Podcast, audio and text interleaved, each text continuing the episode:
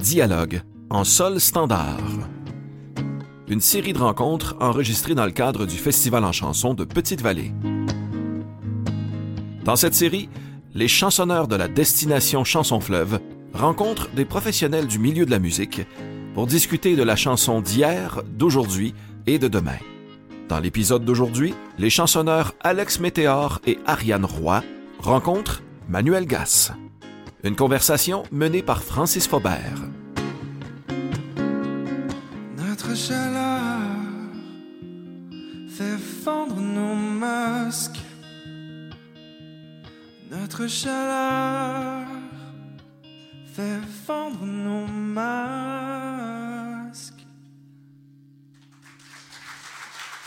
Merci. Euh, ben, moi, je commencerais euh, Manu. Je peux- je peux-tu t'appeler Manu? Oui, s'il te plaît. S'il te plaît. Mais non, mais quand les gens m'appellent Manuel, j'ai l'impression que c'est parce qu'ils me connaissent pas. Dès que les gens me connaissent, ils m'appellent Manu. C'est déjà ça. C'est déjà ça. Je te connais. Peux-tu te décrire, euh, te- je sais pas, te présenter? Ouais. Te présenter. ouais. Euh, Manuel Gass, euh, auteur, compositeur, interprète à la base, qui maintenant patente à gosse dans le milieu euh, de toutes les façons euh, euh, créatives possibles, euh, qui me permettent de, de me sentir euh, créatif, euh, à l'écoute euh, et euh, payé. Et quoi? Et payé. Quand même le fun. J'aime ça. Oui, merci. Euh, alors voilà, je, je suis. euh, ben, c'est ça, je suis comme dans, dans- Moi, je suis sur le déclin. hein. 43 ans, là. C'est fini, là. Euh. Ça part bien. Wow. OK, on ferme tout ça. On, on va aller au bar. Je sais pas ce que je fais ici. tu sais. non, euh, ben, voilà, euh, je sais pas jusqu'à quel point tu veux que je me présente, euh, Francis. Ben, tu y euh, à quel point tu as envie de te présenter. tu sais. Ben, Sinon, euh, C'est assez pour moi pour l'instant. Euh, l'élaborerai euh, quand ça me viendra. monsieur, madame, pouvez-vous nous parler de Manuel Gass? Oui. Ouais. Ben oui. Fait qu'il y a, visiblement, il y a de la misère à parler de lui-même. On, on va venir t'aider, Manu. Ouais, c'est ça. Ouais, Pouvez-vous m'excuse. Il l'aider? est très bon pour euh, venir euh, compléter ce qu'on a à dire. Fait que euh, on va le faire pour Ouais, lui. Voilà. Merci. Ouais, euh, c'est euh, Manu, c'est un formateur, c'est quelqu'un qui donne euh, beaucoup euh, dans euh, dans la c'est ça, tout ce qui est euh, blocage de chansons, il donne euh, moi je l'ai rencontré euh, dans un atelier qui s'appelait justement euh, dans c'est comment ça s'appelait? À outils pour chansons en panne. Hey, regarde, en plus, il y en a un qui s'en vient bientôt. Là. Euh, il reste cinq euh, places, je pense. Là. OK, je peux t'en réserver une. Ah ouais, c'est ben c'est ça, je l'ai rencontré pendant en fait, c'était cinq fins de semaine qu'on avait trois heures en groupe avec. Puis on avait des ateliers sur euh, comment euh, genre remettre un, un randomizer sur notre créativité pour euh, pas juste dire que c'est l'instinct euh, ou l'inspiration va venir, c'est de le provoquer ça. Puis euh, j'ai trouvé ça bien intéressant. Euh, fait que euh, c'est là que je l'ai rencontré. Puis après ça, ben, on s'est recroisés euh, une couple de fois euh, par la suite. Là, je saute, je saute sur l'occasion. Oui. Comment on fait pour provoquer? C'est quoi tes, des trucs? Tu peux-tu nous en shooter 3-4? genre Ben, en fait, mon, euh, j'essaie de, juste de, montrer que des fois, en tant qu'auteur-compositeur, on est porté à juste y aller en pensant que l'inspiration divine va venir tout le temps. Et euh, ce qui est difficile, ou des fois, on a l'impression que notre chanson arrive dans un, dans un cul-de-sac, puis tu sais, notre espoir qu'on avait dans notre premier flash n'a pas, pas atteint son plein potentiel, puis on ne sait pas comment trouver un autre refrain, par exemple, qui est, qui est, qui est meilleur. Puis, on dit... euh, puis, puis quand on y va avec nos, euh, notre instinct, on vient toujours dans les mêmes patterns, puis on n'est pas capable de s'en sortir. C'est juste des, exercices qui font en sorte que euh, on y va avec le, côté aléatoire, par exemple, rythmique. Mhm. Où On, y va au hasard. Ça peut être un pile ou face, si tu veux. Tu divises tes mesures, par exemple, en 8 ou en 16 temps, puis tu fais des oui, puis des, des piles ou des faces. Puis après, tu t'imposes de jouer des notes sur ces temps-là. Et rythmiquement, vu que c'est pas quelque chose qui est venu d'instinct, juste en disant tada, tada, parce qu'à chaque fois que tu, vas, tu jammes, tu fais tout le temps tada, tada, ou tada, tada, ou tada, tada. Tu sais, tu viens tout le temps dans le même pattern, mais ça, juste par exemple, ça c'est un exemple, le rythme, juste le rythme imposé nous amène différentes mélodies et différentes choses qu'on n'aurait pas nécessairement trouvées d'instinct. Et moi, personnellement, quand je le fais juste pour donner des exercices, Mhm. à chaque fois, tu, sais, tu prends une run d'accord, tu te mets des, euh, aléatoirement un rythme, tu le, tu le déchiffres, donc tu fais, mettons, totan, totan, totan, totan, puis tout de suite, il vient une mélodie tu sais, qui, que j'aurais pas trouvée par moi-même d'instinct. Ça, c'est une nouvelle affaire. Fait que c'est- ça nous permet de sortir de nos patterns. C'est plein de trucs comme ça, finalement. Ça, c'est un exemple. Casser C'est drôle parce que, tu sais, le premier atelier, justement, qu'on a eu avec toi, Manu, là, c'est l'affaire qui m'a marqué dans ce que tu disais, c'est, tu sais, ouais, des contraintes, ça facilite quand même beaucoup les choses. Alors qu'on pense que des contraintes, c'est comme, ah, ben là, on est comme piégé dans. On se donne un objectif, mais avec, euh, certains défis précis. Mais en fait, pour moi, ça a quand même marché beaucoup dans ma vie, faire ça. Parce qu'autrement, euh, j'écris pas nécessairement. C'est con, là. J'écris dans la vie parce que je fais des tonnes, là. Mais euh, quand j'ai des contraintes puis que j'ai un deadline, ça, tu sais, justement là, je trouvais que j'avais pas quelque chose de super à montrer, mais j'ai quand même écrit, puis ça me fait vider quelque chose parce que sinon je le ferai pas. C'est ça qui est dur. Puis, É- ouais. Écrire, c'est dur. C'est Ouais. dur. C'est, tu sais, il y en a qui le font naturellement euh, à tous les jours. Ils, ont commencé à se l'imposer, puis euh, ça devient un exercice, ça devient une espèce de méditation d'écrire. Mais pour la plupart des gens, des musiciens surtout, c'est un peu pain in the ass, on va se le dire. Ah, on a une non, mélodie, puis il faut mettre des paroles dessus Ouais, qui sont à la hauteur de notre mélodie. Fait que c'est pas quelque chose qui est facile. Et comme tu dis, l'important, c'est quand tu fais des exercices comme ça, c'est d'écrire. Même si c'est de la. Même si c'est du caca, mais ça. des fois, à travers quatre pages de caca, mais tu as une perle à quelque part qui peut te faire partir sur une autre chanson. Mhm. Puis c'est ça qui est bien, peu importe qui donne des, des- des- des exercices. Habituellement, euh, souvent, c'est-à-dire quand, quand on suit des, des- des- des ateliers comme ça d'écriture, après, il y en a qui se, qui se recontactent puis qui disent Hey, on, on va-tu prendre un café puis on se donne des défis. Tu sais, Ouais. C'est quelque chose qui, qui marche. Puis écrire, ben, c'est ça. Le but, finalement, c'est c'est d'écrire. C'est ça qui est le plus difficile. euh. Mais en fait, moi, je vois ça un peu comme un jeu. Tu sais, un jeu de société ou un jeu, peu, peu importe, s'il n'y a pas de règles, tu tu peux pas savoir comment tu gagnes, tu sais pas c'est qui perd, tu sais euh, peux pas avoir vraiment de fun si tu arrives, tu dis OK, on joue un jeu, c'est quoi, il n'y a pas de règles. Fait que d'imposer des règles, c'est comme ça que la sauce va pogner. Euh, fait que euh, moi, je vois ça comme ça. en fait. Ben oui, parce que l'absence de contraintes, c'est ce, qui, c'est ce que je vous expliquais, c'est ça qui mène à, à la page blanche. Parce que tu peux parler de n'importe quoi, de n'importe quelle façon. Fait que c'est difficile de partir quand tu peux partir de toutes les façons possibles. Quand on te donne des contraintes, c'est comme Ah, ça fait chier. Mais au moins, tu pars. Une fois que tu es parti, ben, tu as quelque chose. tu sais. Puis on a tous des patterns puis des tics, là. Veux, veux pas, à un moment donné, quand t'écris euh, par toi-même, moi, c'est sûr que je me dis, crème, cette phrase-là, me semble que je l'ai dit 42 fois, mais d'une autre façon, là. Tu fait que là, euh, tu sais, à un moment donné, c'est le fun d'a- c'est une contrainte d'un sujet, je sais pas, sur lequel t'as jamais parlé, ou t'as jamais pensé, ou euh, une façon, justement, un riff que t'aurais jamais créé sans avoir cette contrainte-là. là. Fait que ça, ça t'amène ailleurs. C'est drôle, tantôt, euh, le défi que je leur ai proposé, ça, ça concernait un, un prénom qu'ils devaient choisir avec une certaine lettre, puis un, un- un nom de lieu aussi avec, par rapport à une certaine lettre, puis en tout cas, bref. Puis Alice me disait tout de suite après, ah ouais, ouais, ça me fait chier parce que j'ai j'ai jamais écrit, euh, j'ai jamais parlé à quelqu'un dans une chanson, j'ai jamais dit le nom de quelqu'un ou le nom d'un endroit. Ben, je dis, mais c'est fantastique! wow! On commence aujourd'hui! C'est ça. Pour moi, quelque chose qui avait l'air si évident, de parler, c'est comme des trucs de base, parler d'un endroit, de parler d'une personne, puis elle l'avait jamais fait avant aujourd'hui. Yeah. Fou, hein? Ouais. Sacré Alice! Qu'on salue d'ailleurs. On salue d'ailleurs. C'est pas un peu. C'est un peu angoissant aussi, comme mettons. euh, commencer devant l'infini de possibilités. Là, tu sais, de, de- tu peux parler, comme tu dis, de ce que tu veux, de ce- la manière que tu veux. Amener des contraintes, ça, ça restreint, puis ça, ça peut comme diriger un peu la. la, la, la- Mais c'est que tu fermes des portes, fait que t'as pas le choix de t'enligner pour trouver celle qui reste ouverte pour toi. Mhm. Fait que, euh, ouais, ça fait en sorte que tu crées ton chemin, puis en même temps, ben, si- sinon, ça devient un labyrinthe. Tu te rends au. Tu sais, s'il y a- quand il n'y a pas de contrainte, tu te rends au bout de quelque chose, tu fais Ah shit, il faut que je revire d'abord sur une impasse. Fait que, Mais, ouais. Mais tu sais, des fois, tu peux, tu peux partir ouais, fait contrainte puis l'interpréter comme tu, comme tu veux aussi. Moi, ça m'est arrivé souvent, à un moment donné, je, je me suis fait donner une phrase, mais j'avais mal compris la phrase. Fait que je suis partie de ce que j'avais entendu, puis tout le monde a fait « Hein, OK, on pensait pas que t'allais là. » Mais tu sais, finalement, moi, c'était pas... C'était naïf de ma part. Moi, j'avais juste pas compris la bonne chose, mais des fois, ça arrive que tu parles de quelque chose, puis bon, là, t'es vraiment pas inspiré, mettons, ça marche pas. Puis finalement, mais tu dérives un peu, puis tu as une variante, là, Ouais, mais ouais. quand même, c'est ça, ça peut arriver aussi, là. Fait que c'est ça que je suis. C'est ça que t'es. Toi, Alex, t'es, t'es qui? Hey boy, moi, je suis qui après Ben, tout C'est ça? quand même une grosse question. Il y a tellement de choses à répondre. Ben justement, on est là pour en jaser. T'es T'es qui, Alex? Moi, euh, je suis auteur, compositeur, interprète euh, qui a pas mal étudié en musique. Je suis pas mal euh, quelqu'un qui a vu la musique en même temps euh, quelque chose qui s'étudie. Tu sais, je sais qu'il y a beaucoup, il y a une grosse école de pensée autodidacte, puis j'admire ça au bout, moi étant le, le genre de bolé un peu de, de théorie, puis de, de, de trucs de, de gear, puis de patentes comme ça. Euh, fait que, ouais, je suis patenteux studio, patenteux guitariste, euh, de, avec... euh, je m'amuse à changer mon pedalboard une fois ou deux mois quasiment. Moi, je sais, je vois ça passer sur le groupe échange.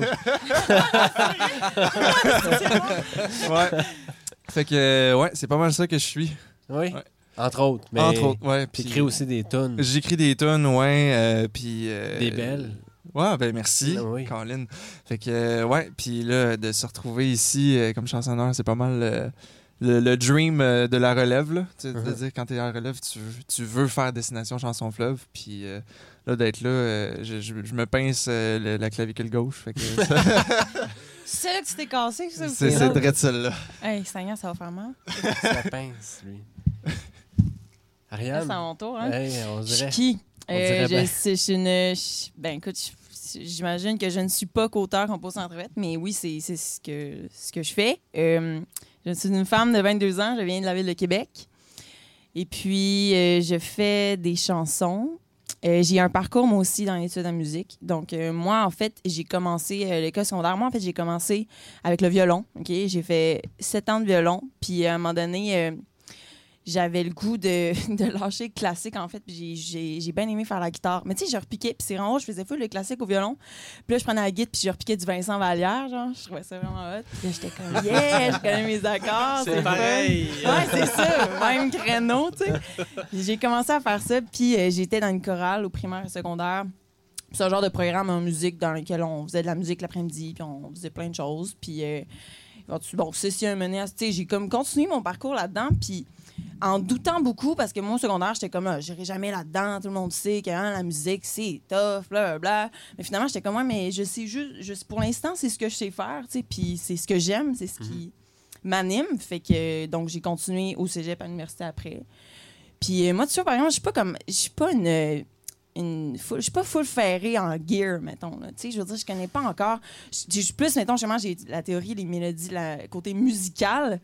Ça, je l'ai beaucoup fait. Mais là, toutes les affaires de pédales, puis tout, je m'y intéresse full, mais j'ai comme tellement moins de connaissances là-dedans. Fait que là, ça va être. euh, va falloir que on parle, Alex et moi, ensemble. on va aller Ouais, prendre un café, va on va parler de ça. tellement cher. C'est ça, exactement. c'est ça, là, c'est- Ça c'est va te prendre une freine, bonne job. Ouais. Ouais, c'est ça. Ouais, on va faire un bac en droit, finalement. Fait que- Pour me payer des pédales. Ouais, c'est ça. c'est ça. On dit Ouais. souvent ça, tu sais, on a des, des jokes en chum, qu'on on, on regarde un, un pedalboard ou le gear de- du monde, puis ça, c'est un- c'est c'est du gear de dentiste, tu sais. Ouais. C'est sûr qu'il fait pas de musique dans la vie, lui. Ouais, non, c'est Il est, il est- il est avocat ou il est dentiste. Ouais, c'est- c'est sûr, c'est sûr ont des sous, c'est con, mais quand même. mais- C'est juste un band de garage avec juste des Strymon, tu sais. Ouais, c'est ça. C'est ça, ils font pas de show, ils font pas de disques, ils ont un de pedalboard que je peux pas, qu'il faudrait que, je un pende ma char, maison. c'est Ouais, ça. euh, les, gars comme Alex qui tripent sur le gear, euh, ils ont comme une maladie avec les pédales.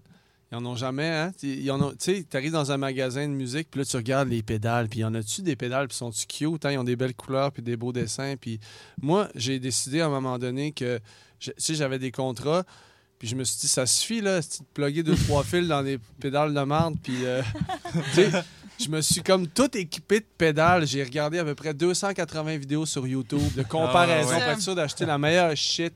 J'ai acheté trois pédales Strymon, les grosses. Puis j'ai comme mon pedalboard qui est trop gros. By the way. Mais je vais plus jamais racheter de pédales de ma vie. Tu sais, puis alors que j'ai des amis, justement, comme toi, comme, euh, comme une- une- ma blonde qui s'achète des souliers, puis qui repasse devant un, un magasin de souliers, puis qui arrête devant la vitrine. Non, les souliers! Tu sais, quand tu les as achetés, tes souliers. Mais c'est la même affaire avec les pédales, tu sais. Ah ouais. Je les ai achetés, mes Ouais, pédales. ouais. J'arrête Ouais, pas devant ouais. tous les calvaires de comptoirs de pédales de chez Steve's pour regarder c'est quoi une nouvelle pédale. Je n'ai rien à battre. J'ai quelque chose pour moduler. J'ai quelque chose pour le dealer. J'ai un reverb, j'ai un bon drive, j'ai un volume. Man, tu peux tellement faire de choses avec ça. Puis surtout que souvent, les pédales comme Strymon, là, en tout cas dans mon cas, Je m'en sers pour Ouais, tu 3-4 vas- tonnes. Puis j'utilise à peu près le 0,4 de De tout ce qu'on peut faire avec ça, Ah tu sais. ouais. Puis euh, c'est ça. Bref, achetez des bonnes pédales une fois, puis gardez-les. Mais c'est ça, c'est pour ça que quand j'ai des pour conseil! Ou échanger-les sur Kijiji pour des aussi bonnes mais neuves. Ah, mais c'est ça, mais c'est pour ça que quand je vois un ça, c'est- je, trouve ça, c'est comme stressant. C'est comme, mais c'est trop. Je veux dire, il y a trop de pédales là-dedans. Puis là, j'aurais, c'est un investissement. là, il va falloir que j'aille checker ça sur YouTube. Tout. Mais j'aime toutes les affaires de tone. Puis tout, ça m'intéresse Ouais. beaucoup dans la réalisation, surtout aussi des, des maquettes que je fais. Puis c'est en faisant ça que je me suis dit, bon, ça va être le temps. Fait que c'est ça. Il y a plein d'affaires locales qui se fait vraiment cool en plus. Là. Il y a Fairfield qui, qui est à Hull, Gatineau. Euh, il y a Empress qui est juste à côté.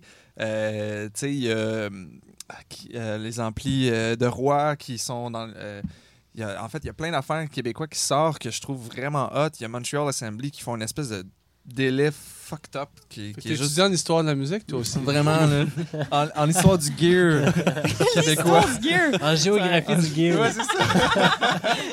Tu sais, Il y a ça aussi qui, qui existe de, de dire qu'on fait du maudit bon gear aussi au Québec. Euh, Puis Bio. je- Bio. Ouais, sans gluten. Sans gluten. c'est ça l'important. Un bon reverb sans gluten. Vegan! Ben oui, mais aussi, il y a des pawn shops. Il y a ça, Kijiji. euh. C'est là où on va retrouver les stocks qu'on s'est fait voler. C'est ça, ta Strymon. Non, mais moi, je suis très... Moi, je suis plus de l'école du shop. Tu sais, trois pédales que le monde m'ont donné avec des amplis au fond, Léon. Tu sais, c'est plus euh, ça. Puis le, le réalisateur ici m'a donné un trainer il n'y a pas si longtemps à lampe qui, qui, qui pourrissait dans sa cave, puis je m'en sers, puis il s'en- il en revenait pas que je m'en servais. Il était comme, Voyons, tu te sers de ça? Ben, je dis, ouais, ça sonne. Tu sais, c'est ça, il y a plein de, de- de secrets aussi euh, cheap, là, mais tu sais, pas cheap, mais pas cheap, là. Mhm. Fait, euh, tu sais, comme des trainers, des marques euh, Ouais, ouais. qu'on le sait pas. Moi, c'est je vais vra- c'est ça, c'est plus là qu'est ma recherche, tu sais. Dans le, le, le- le plexi de pauvre, le Marshall de pauvre, Ouais, le ouais. gear de pauvre, mais que finalement, ça sonne Ça bien. m'intéresse. Ben, Ouais. C'est comme euh, les, les Dan Electro, les Harmony qui reviennent Ouais. vraiment à mode. Mais là, les Harmony, par exemple, qui ont, Le- ouais, qui ont c'est ça, steppé up là, avec Dan Auerbach. Ouais. Mais c'est ça, tu sais, c'est techniquement à la base du gear de marde, mais dans, Ouais. tu sais, à un moment donné, t'as as un album qui se fait avec ça, puis tu fais comme, oh shit, ok, C'est ça. Mais c'est l'entretien souvent qui coûte Ouais. cher ou tu sais, de retrouver quand t'as des lampes qui pètent, t'es pas capable de retrouver les lampes. Puis ça, c'est compliqué. Moi, je me suis, moi, je suis allé vraiment à safe plate là. J'ai tout mis, c'est comme j'avais mis du vinyle sur ma maison là, tu sais. J'ai acheté des pédales que. On parle de pédales. c'est un podcast, c'est pédales. Yes. Ça, Non, mais- ça chire un peu, mais. on- C'est parce que aussi il y a la mentalité, en tout cas, je sais pas, tu sais quand, quand j'étais plus jeune, je m'a- je m'achetais tout le temps le gear minimum que c'était pas pire, puis tu te rends compte qu'à un moment donné tu t'en rachètes tout le temps d'autres deux ans plus tard parce que c'est de la menthe que t'as acheté. T'as ton PV bandit. oui, j'ai commencé avec un bravo, puis mon chumé avait un bandit effectivement. Mais je, me suis, je, je me suis juste dit, regarde, pour, pour l'environnement, moi je suis très environnement. je, je vais m'acheter juste les bonnes pédales qui marchent, puis j'en rachèterai plus du tout après. Mm. T'en rachèteras pas qui marche pas. Non, C'est- pas d'affaires que. Non, exactement. Exact. Fait que c'est tout ce que j'avais à dire là-dessus. On passe à la pause. Hey, C'est drôle, c'est moi qui ai parti le sujet, puis après ça, c'est comme. On parle de C'est gear. comme moi, je viens de dire, je connais rien. Dans, dans le fond, c'est vrai. C'est beau ça. Ever où je parle de gear, essayé d'en profiter. assez ça le gear. Je m'excuse. Non, j'aime pas ça. J'ai ça le gear, moi. Et c'est pas la fin du monde. Et c'est pas la fin du monde. Tu te faufiles dans la lueur de décembre. Avais-tu peur que je prenne froid? Tu déambules dans ma tête, dans mon ventre. Les hivers reviendront-ils sans toi? Mais c'est pas la fin du monde. Et c'est pas la fin du monde. Et c'est pas la fin du monde. Et c'est pas la fin du monde. Euh, Il y a des profs, des formateurs qui ont changé vos vies. Hey, mais hein. J'en ai plein. Euh, ben, j'ai des formateurs, euh, mettons, à l'école, à vraiment. part du Manu cégep. Gas. Ouais, ouais, moi, c'est- moi, ça compte Il, pas. il est là, fait que, tu sais, euh, on va nommer ceux qui sont pas là. Euh, On a mis ceux qui sont morts.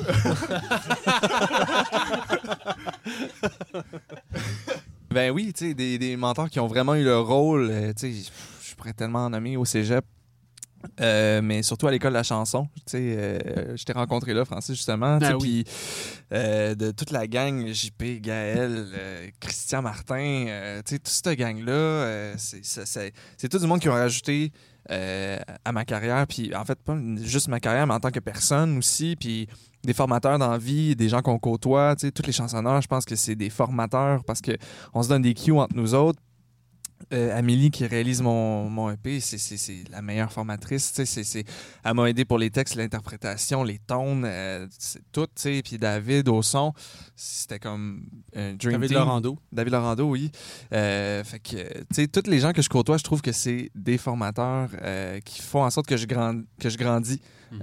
un peu plus à chaque, chaque jour, en fait, que je les rencontre, je me sens un peu plus euh, près de, de, où est-ce que je veux aller, en fait. Ouais, ben c'est la même chose pour moi. Moi, au cégep, j'ai eu une prof de chant qui a vraiment changé ma vie. Mais je trouve c'est sûr, c'est un cliché de dire ça, mais c'est très sincère. Puis, en fait, je me suis rendu compte même euh, au cégep, l'importance quand même de. Tu sais, les profs, c'est pas rien dans une vie. On a tout le temps, peu importe dans quoi, au primaire même, je veux dire, il y en a qui, leurs profs de maternelle ont changé leur vie. Là, je veux dire, euh, ça a quand même un bon, un, un bon impact ou un très mauvais, dépendamment de ton expérience, on s'entend. Puis, euh, mais en fait, elle m'a vraiment euh, était très ferrée sur bon, le fonctionnement vocal et tout. Puis moi, j'ai eu des nodules quand j'étais plus jeune. C'était plus difficile pour ça. J'avais beaucoup, je perdais beaucoup, beaucoup la voix. Il me donnait vraiment des bons outils pour ça. Mais aussi pour trouver mon son à moi, blablabla. Mais c'était une prof qui prenait le temps de jaser, de l'anxiété liée aussi au fait de faire la musique. Euh, vraiment, elle était super investie humainement et musicalement. Et aussi, elle te dit Gaël, mais moi, Gaël, ça a vraiment été euh, un coup de cœur. Moi, j'ai fait les rencontres qui chantent euh, l'an dernier à Petite-Vallée. Puis les rencontres, tu connais un peu le concept? Sais, les rencontres qui chantent, c'est comme euh, un mélange de plein d'auteurs, compositeurs, interprètes venant de partout qui écrivent pendant comme une semaine et font un show après. Puis Gaël était là avec JP Dalpé.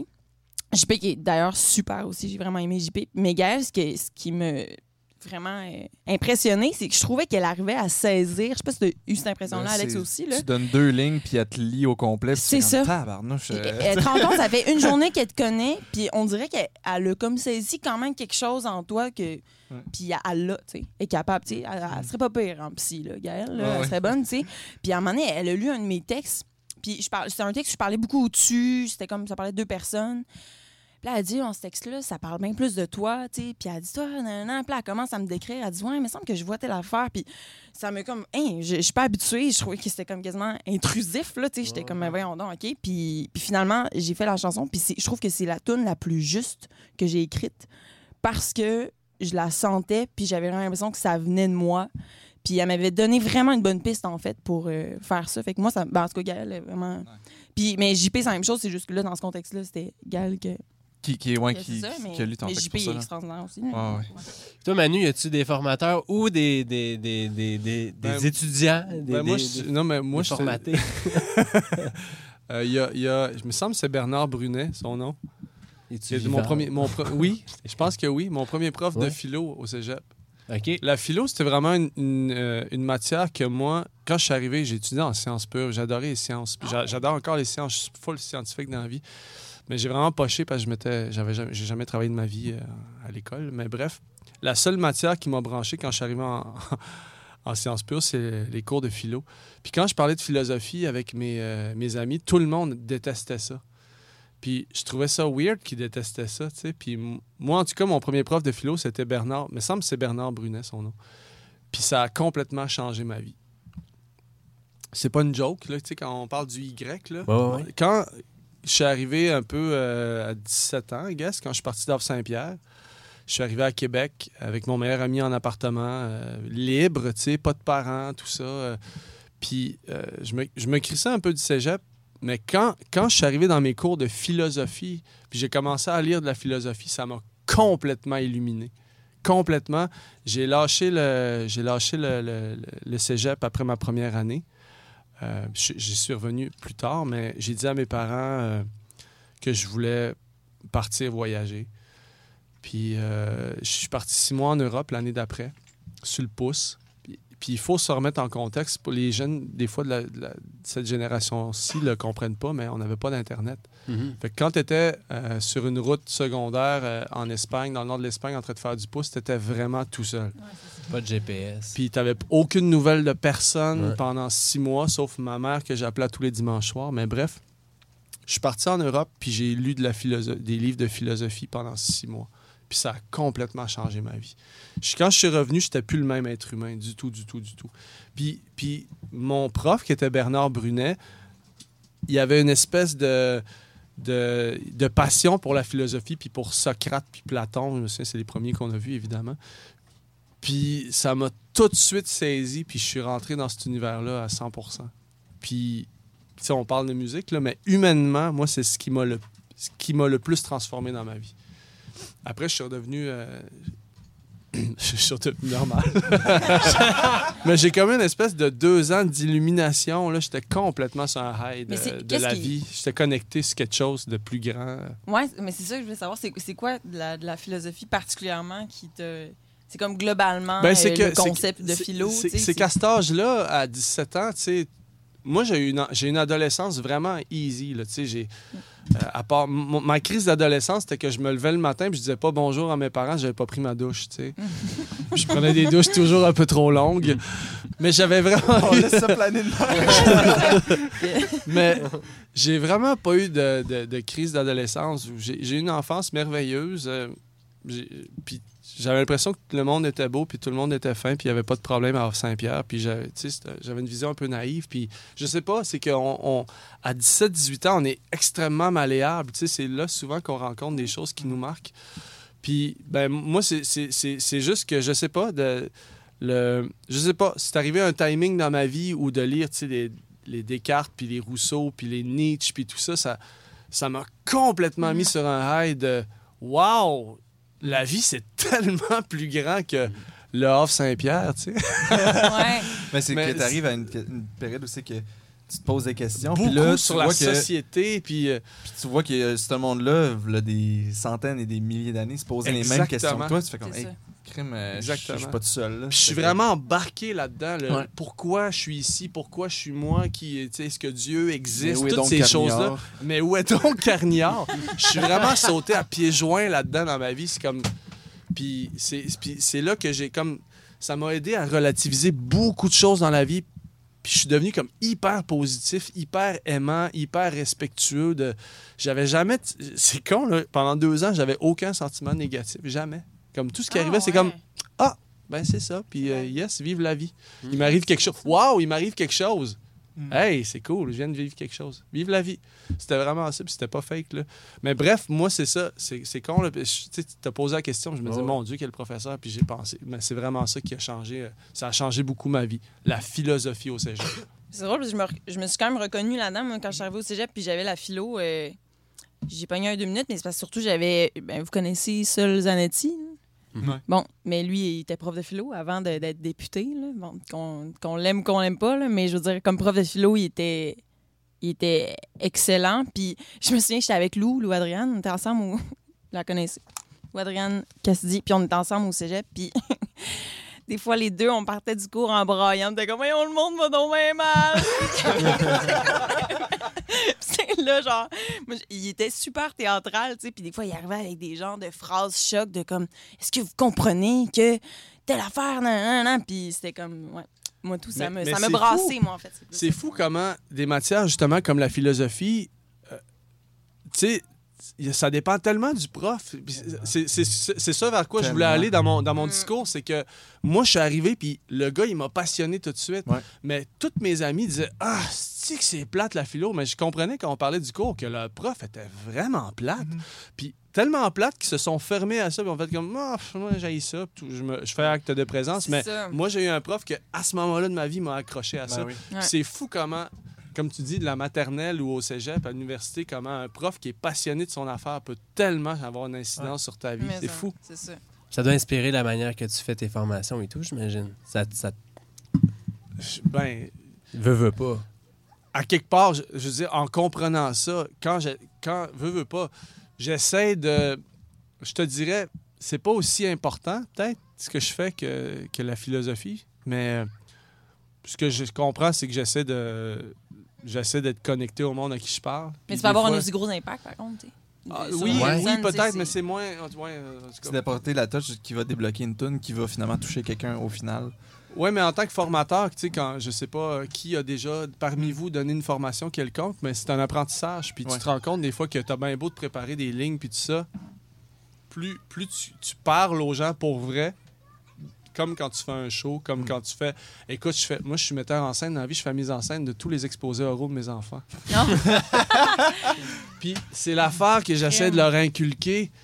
Bonjour. Aujourd'hui, je vais vous parler du chat. Le chat est un animal qui a quatre pattes. Là, je dis arrête, écoute, c'est tes amis, là. Parle-leur. Tu sais, tu viens d'apprendre quelque chose.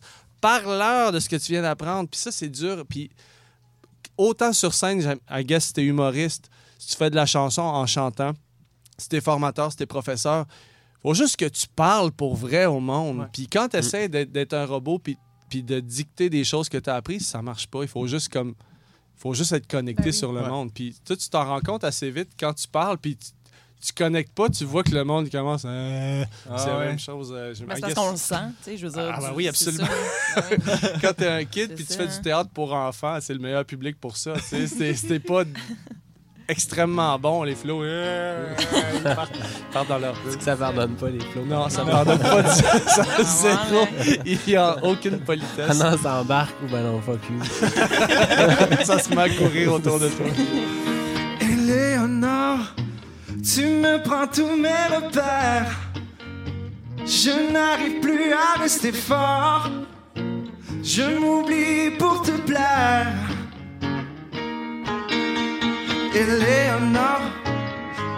j'ai si envie de toi. Un désir bien plus grand que moi. Je me noie dans ton décor.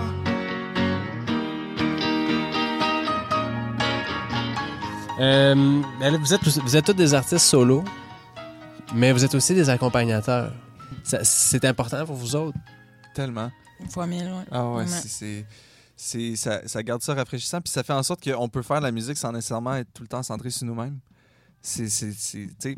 On a, on a la job, la, une des plus belles jobs au monde, d'être maître de notre projet, mais en même temps, l'autre côté de la médaille, c'est d'être tout le temps dans notre projet, tout le temps dans notre tête, tout le temps en train de réfléchir, de dire OK, j'ai pas assez de tonnes, il faut que je monte un show, il faut que je prépare ci, il faut que je me trouve un booker, il faut que je me trouve ci, il faut que j'aille vers ça. Fait on est tout le temps en train de penser à nous, puis là, d'avoir la chance d'accompagner d'autres personnes, de un, qui vivent la même chose que nous, fait que c'est fun d'échanger, puis de deux, de pouvoir dire comme Hey, ce soir, je fais juste de la musique. Ça, c'est c'est- c'est le fun. Ah ouais. J'adore, ouais, j'adore accompagner quelqu'un. Moi, je trouve ça tellement satisfaisant là, Mhm. d'être comme. euh, mais c'est, c'est comme tu viens de dire, en fait, t'es au service de la musique vraiment. Ben, je veux dire, on est tout le temps au service de la musique, mais là, c'est comme euh, t'as pas le poids de bon là, faut que je sois front, faut que je sois bonne, faut que je sois intéressante, faut que euh, là, Faut que là, je parle fais- au monde pour vrai. C'est ça, faut que je parle au monde, exact. Non, c'est ça, faut que je sois drôle, faut que je sois spontanée, nanana. Tu sais, c'est comme. euh, ah, ça fait tellement du bien. Puis c'est le fun de se mettre au service aussi de quelqu'un d'autre pour son art à lui. Puis Absolument. Moi, C'est c'est, vraiment moi, je suis d'accord avec toi. C'était une délivrance quand. Quand euh, je, je fais ça, je fais ça beaucoup maintenant, puis vraiment par accident, parce qu'à l'époque où j'ai commencé, j'étais plus dans mon projet solo. Puis euh, il y a Antoine Graton qui m'a appelé un jour, qui m'a dit Hey, j'ai besoin d'un ça pour trois, trois gigs avec Ellie Sapi, qui commençait sa tournée. Puis j'ai tourné pendant huit ans avec elle. Ah, mais ouais, ouais, absolument. Mais le, le- ce que j'ai senti quand je suis arrivé sur scène, tu sais, puis j'ai commencé à être à l'aise après euh, 48 shows. Non, je mais, mais juste le- le- de, de trouver ça pour la première fois, d'être vraiment sur scène, d'avoir le plaisir de faire de la scène, comme tu dis, sans le poids de c'est mon projet, c'est mes tunes, il faut que je communique avec le monde. Juste d'être présent, d'être au service de quelqu'un, puis de triper sans, sans avoir tout le, le- le poids de la carrière, puisque c'était une délivrance extrême.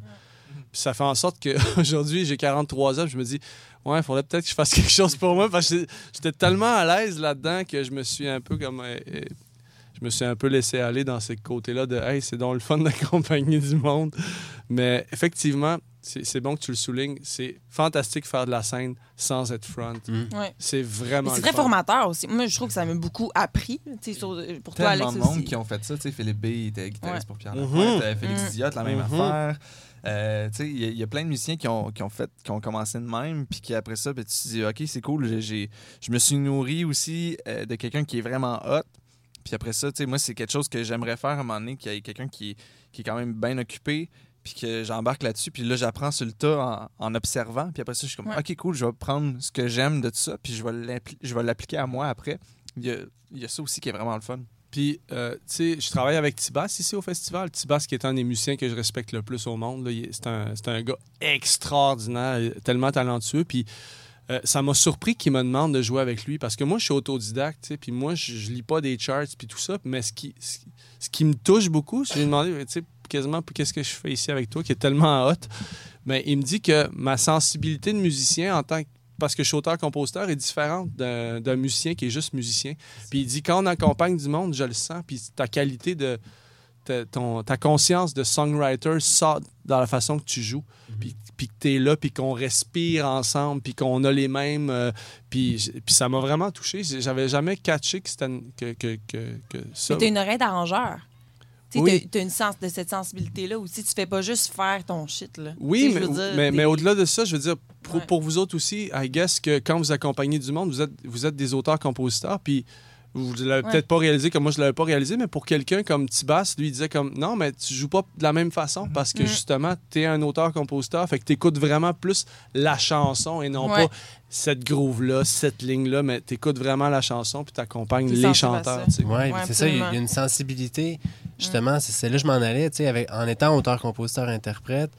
Quand vous accompagnez du monde, c'est ça, il y a une sensibilité aux paroles, au mood, où c'est que ça s'en va, à, l'autre en avant qui, Ouais. tu le sais, qui est en train de- d'essayer de, parler pour de vrai Ouais. au monde. Fait que t'es comme, t'es là en soutien, puis euh, tout de bon, j'imagine. C'est-tu à respecter l'univers de l'autre aussi, tu sais, je veux Mhm. dire, parce que c'est pas le tien, puis t'es là pour lui. Fait que veux, veux pas, ben, tous tes moves sont un peu en fonction de ça, puis à quelque part, tu peux quand même ajouter un peu de ton grain de sel pour dire, ouais, mais t'avais-tu vu ça de même, puis tu sais, ça peut quand même être super cool. Moi, je commence là-dedans, mais c'est ça que j'aime beaucoup, beaucoup à faire, à faire ça.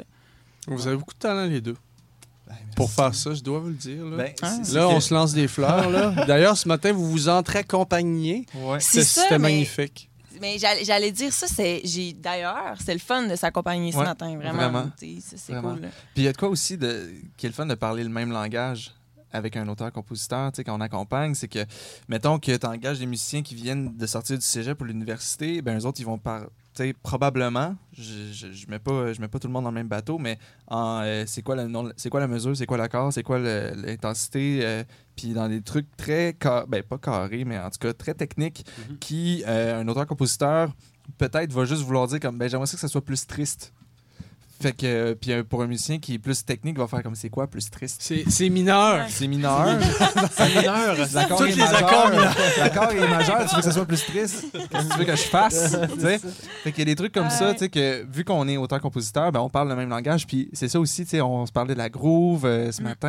euh, on se Ouais. parlait de à quelle place qu'on laissait euh, à l'autre euh, pour justement les phrases fortes, euh, de dire OK, le bridge, comment on veut notre dynamique, euh, la chanson, que- qu'est-ce qu'on veut faire ressentir aux gens? Puis après ça, ben, nous autres, on, on peut dire OK, c'est bon, mais là, je veux moins jouer, je veux trouver des façons un peu plus originales de jouer pour que ça sorte un peu de l'ordinaire, pour créer un univers à l'autre aussi. Ouais. Mais il y a des musiciens qui sont sensibles à ça. Ouais. Je pense, on avait Vincent Gagnon, OK, à Québec, qui est un pianiste euh, qui Assez joue bon pour. Oui, vraiment, absolument. Et il était là à Québec avec nous pour nous donner des ateliers de composition. Puis moi, ce qui me marquait, c'est qu'il y avait tellement une grande sensibilité au texte. Mhm. Puis c'est rare que je vois ça. Mettons, un musicien, justement, qui accompagne, puis il fait son piano, puis je veux dire, mais. Tu sais, quand il nous aidait, il venait voir nos tunes où qu'on était rendus, il nous parlait quasiment plus du texte que de la musique, en fait. Ouais. Cette phrase-là, ça groove pas, mais semble, je comprends pas ce que tu veux dire. Puis, en fait, parce que, ben, c'est pas deux choses euh, Non, Mhm. distinctes nécessairement. Et je veux dire, les deux euh, vont ensemble. Ouais. Tu sais, puis je trouve ça cool de voir l'arrangement musical quand même qui s'allie bien avec le texte. Ouais. Mais c'est pas tout le monde qui... En fait, moi, la première, des fois, je pense pas à ça. Puis je suis auteur-compositeur. Fait que C'est pour ça que je trouve ça drôle, on parle de ça, mais Moi, je suis quand même vraiment, vraiment mus- musicale. Je sais pas comment dire ça. Je suis dans la musique, mettons. Puis une fois que j'écris ma tune, je me concentre vraiment sur mon texte. Mais après ça, je vais être dans la musique pour l'interpréter, blablabla. Fait que dans les arrangements, je pense moins à ça. Puis j'ai trouvé ça vraiment fun d'avoir ce point de vue-là par Ouais. rapport aux paroles d'une tune. Pareil pour les réalisateurs. C'est un Ouais. réalisateur pour ton album puis il te parle jamais de tes textes, c'est louche. C'est Ouais. louche. Ouais, Un ça. réalisateur, il faut qu'il te parle de ce que tu dis, puis Ben oui. ta phrase, elle arrive où, puis elle dit quoi, puis elle sonne comment, tu sais. Mais il y en Ah. a qui le font pas. Moi, je trouve ça louche. C'est Mais c'est vrai. important. Parce que comme tu dis, tu temps, sais. pas, c'est pas comme... euh, c'est comme euh, les jurys dans les concours, tu sais, les feuilles de points. 10 Musique, pour les paroles. 8 euh, sur 10, Ah. 7 sur 10. Y a-tu quelqu'un dans la vie qui écoute la musique calvaire avec une feuille pour dire Hey, moi j'aime David Bowie parce que 9 sur 10 sur la musique et 7 sur 10, c'est- c'est- ça arrive avec un meilleur pointage que Elvis qui lui, je mets plus 6 sur 10. euh, Bref, vous comprenez ouais. mon point. Ah ouais. Je Tout est ça, dans je trouve ça ridicule. Tout, Ouais. tout est ensemble. C'est un pain, tu sais. C'est un Ouais. pain qui, qui voyage ensemble dans une boîte à pain. Ah ouais. Puis après ça, t'aimes ça, t'aimes pas ça. That's it. Exact. J'aime ça. parler de pain. Plugger le pain dans. dans J'essaie tout le temps de plugger le pain. Avec toi, avec elle, avec toi, elle ne peut plus s'éterniser.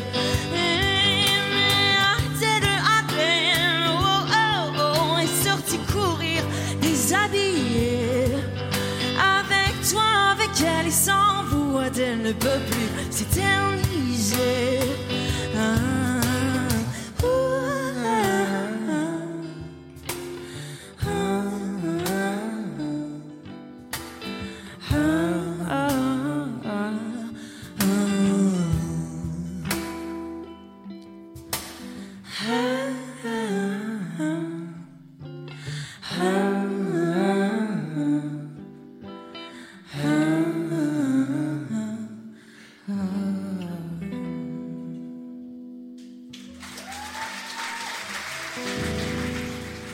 L'industrie, c'est ça, ça nous amène finalement jury, concours, industrie. Mm. Vous voyez ça comment, vous autres, l'industrie?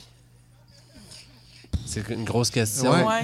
Euh, Comme mauvaise haleine, mais euh, Ben, moi, je suis. Je sais qu'il y a eu beaucoup de passes, qu'il y avait beaucoup de requins, beaucoup de, de trucs euh, de- d'amis qui se sont fait pogner avec des affaires. Mais je trouve, en tout cas, il y a plus en plus de gens qui se libèrent des grosses compagnies pour en partir des petites. Des gens d'expérience qui veulent repartir à zéro quasiment pour rebuilder des affaires. Puis ça, je trouve ça le fun. Il y a vraiment des trucs cool qui arrivent. Euh, je pense que c'est Maison Fauve. Euh, c'est Maison Fauve? Euh, L'agence à Catherine Simard? oui, Maison Fauve. Euh, puis, tu sais, Projet Carousel, il y a plein de trucs qui se passent comme ça, de gens qui partent de grosses compagnies, puis qui re- rééchelonnent, puis qui après ça, ben, eux autres, euh, ils vont ramasser des, des artistes plus connus, mais en même temps aussi la relève parce qu'ils se buildent en même temps. Fait que je trouve, je trouve qu'il y a comme un truc qui se passe, que tout le monde aussi est au courant entre les artistes. Je- un- en tout cas, en- de- des conversations que j'ai en- entre du monde, on est un peu plus ouvert à se dire c'est quoi qu'on gagne, euh, c'est par où les, les meilleures façons, euh, puis de se conseiller entre nous autres aussi, de dire comme ah, va pas là. Ça, je trouve que c'est un peu moins tabou. Je trouve qu'il y a plusieurs euh, parcours valables dans la musique. Puis souvent, on a comme le goût de faire Ouais, mais si tu fais pas ça, ça, ça marchera pas. Il faut que tu fasses telle affaire. Puis je trouve qu'on entend beaucoup d'histoires qui sont assez. Ça varie, tu sais. Puis là, bon, oui, euh, il y a des maisons de disques qui peuvent être attrayantes. Puis, tu sais, qui ont beaucoup de jeunes artistes. Puis de plus en plus, par contre, on voit qu'être indépendant, ça se peut aussi. tu sais. Il y a Ouais. comme plusieurs façons de faire, j'ai l'impression, dans le chemin. Puis qu'on puisse piger qui, avec qui on veut travailler. Exactement, tu sais, c'est- c'est ça. Ouais.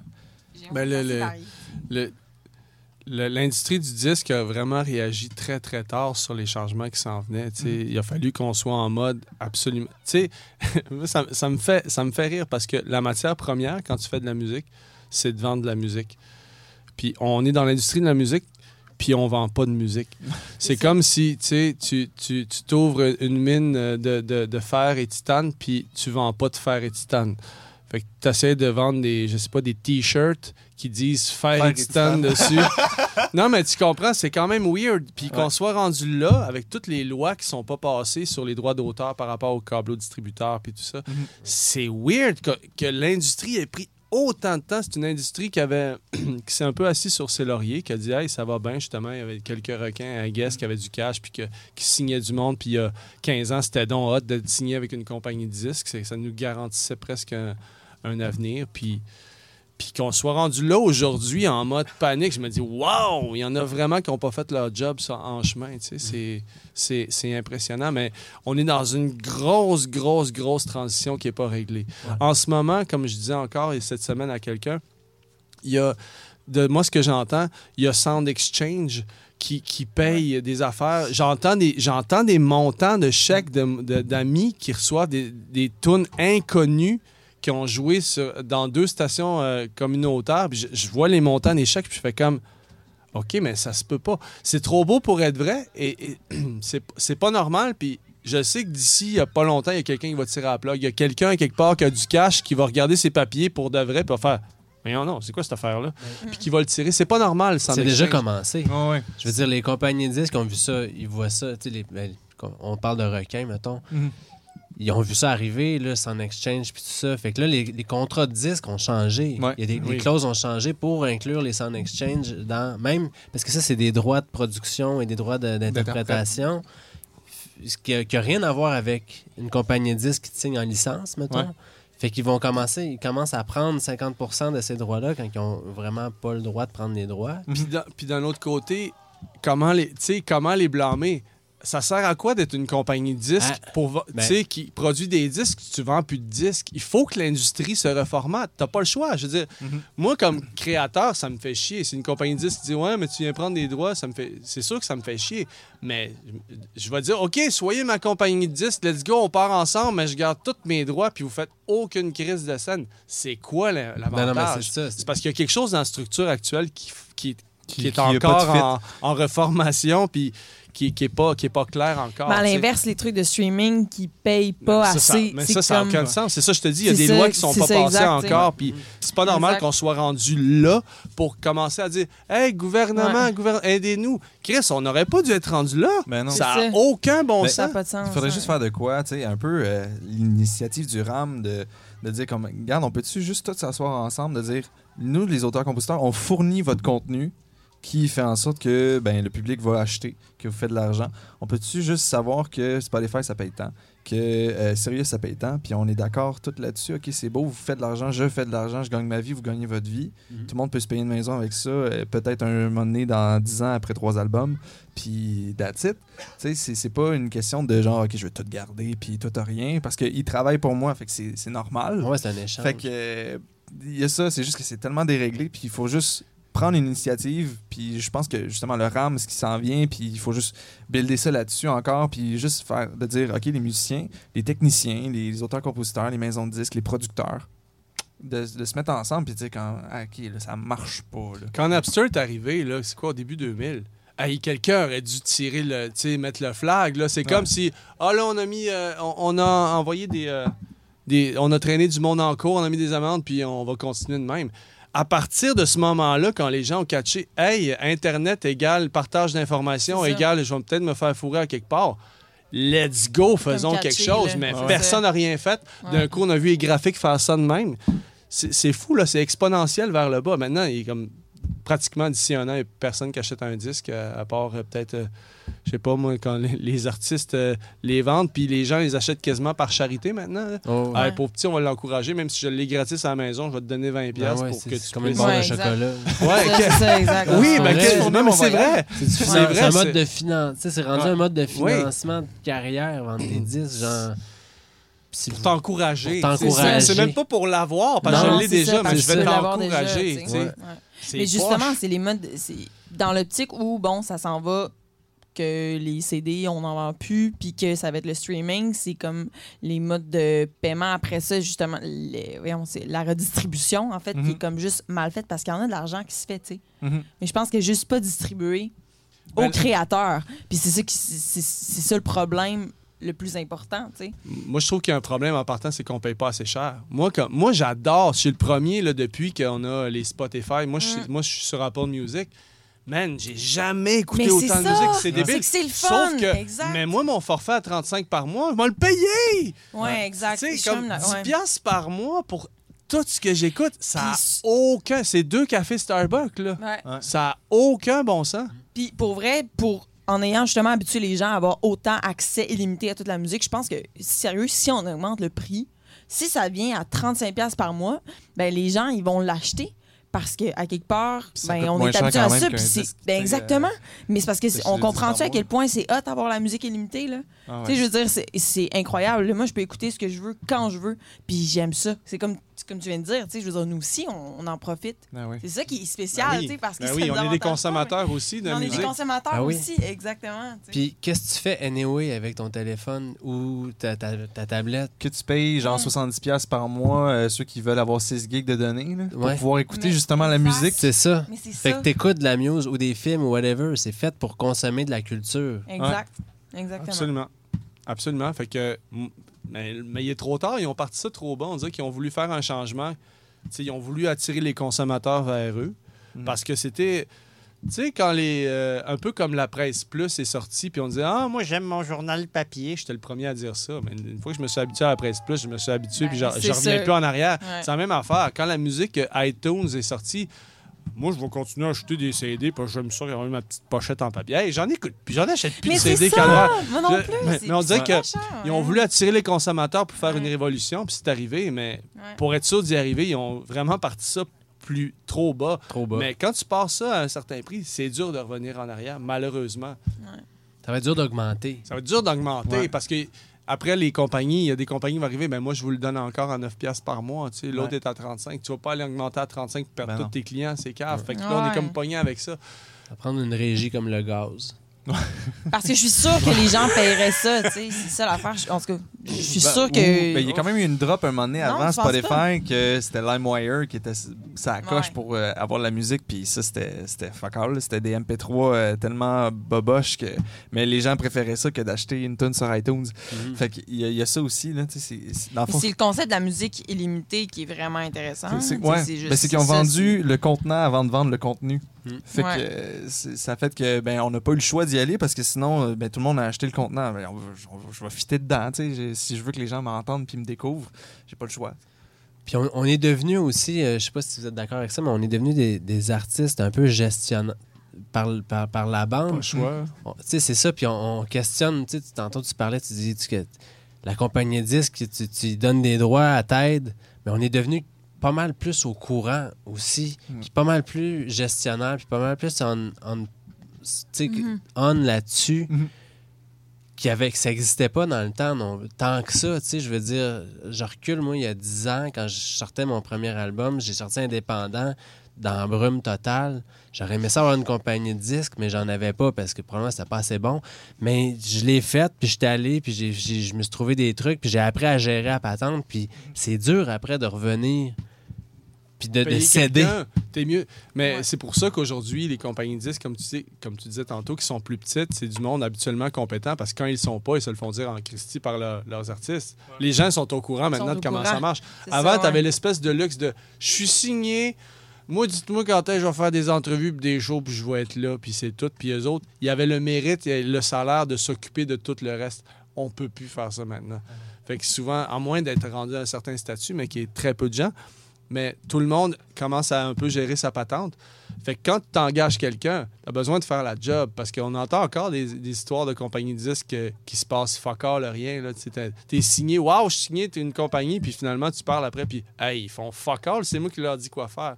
C'est triste, mais en Ça 2019, tu peux pas te le permettre. Mais ça existe encore. Mais c'est En ça, je te dis. 2019. Ouais, Fait que ouais. si tu prends 50% de mes droits, tu as besoin de pédaler, mon homme. Là, tu sais, Parce que moi, je le sais. oui, je le sais. Je Ouais. sais ce que ça implique, t'es mieux de le faire. Mm. Avant, c'était vraiment plus... euh, Il y avait comme une espèce de rideau noir entre la bureaucratie de la musique et l'artiste sur scène. C'était deux mondes séparés. À cette heure, il n'y en a plus de rideau. Il y avait un prestige. Il y avait un prestige d'être signé. Ben oui. hey, j'étais signé. Puis on signait pour, pour beaucoup, en cédant beaucoup, là, euh, Puis les budgets d'album n'étaient pas les mêmes non plus. non plus. T'avais 30 000 piastres pour un album, c'était comme euh, un petit budget, là, tu sais. Ouais. À cette Ah heure, ouais, c'est hein? rendu « Wow, t'as 30 000 piastres! Ben voyons donc. Je peux en faire trois. Ouais, ouais. ben, Chris Mezza, tu peux le faire chez nous avec GarageBand puis deux micros, tu sais. Ouais. C'est rendu ça Ah, aussi, là. C'est tellement plus facile de faire des albums, puis Ouais. Tout se, dé- se démocratise finalement. Y a-tu quelque chose, avez-vous une crotte sur le cœur? Avez-vous quelque chose que vous aimeriez dire, un message à passer à... Ben, je, te, au je baleine. soulignerais euh, je- la vue qu'on a en ce moment pour Mm. euh, l'enregistrement de ce podcast qui est magnifique. Il fait beau Euh, aujourd'hui, Il fait hein. tellement beau. Ouais. La, la vue sur euh, la vue de la longue pointe de Petite Vallée, c'est c'est C'est une magnifique. crotte que t'as sur le cœur, ça? C'est une crotte de dire qu'on euh, qu'on part demain. Fait que, Ah, euh, ouais. Ouais, moi, c'est ça, ma crotte sur le cœur. Je, je suis triste de partir, en fait. Déjà demain, là. ouais. Et on part à comme 8 heures. pour euh, Québec? Pour Ouais, Rimouski. mais là, on passe par Rimouski. On dort à Rimouski, ouais. on part, le- on- puis euh, le lendemain, il faut qu'on soit à Québec à 11h pour le soundcheck ou 10h, je sais plus. C'est ça. C'est ça l'industrie hein, maintenant. Ouais. C'est difficile. qu'on se fait traîner. Faut qu'on se déplace. Faut qu'on se... faire ça de chez nous avec un FaceTime. Un jour, on va jouer en hologramme, ouais, tout c'est de notre maison. Dans le futur. Merci. Hey, merci à Merci toi. à toi. C'est Merci super le fun. Merci à toi, Vraiment, vraiment. Francis. Plaisir. C'était Francis Faubert avec les chansonneurs Alex Météor, Ariane Roy et Manuel Gass. Une discussion enregistrée lors du Festival en chansons de Petite-Vallée en juillet 2019. Dialogue en sol standard est une production du Festival en chansons de Petite-Vallée réalisée en collaboration avec Transistor Média. Pour écouter les autres épisodes, rendez-vous au festivalenchanson.com ou écoutez-nous sur Apple, Spotify ou le répertoire de balado de votre choix. Faudrait qu'on chante et qu'on oublie chaque fois que la vie est trop bruyante. D'avoir mal, pourrais-je te prendre dans mes bras pour avoir une autre gaufre d'année? Merci beaucoup, ça a été super, vraiment beaucoup.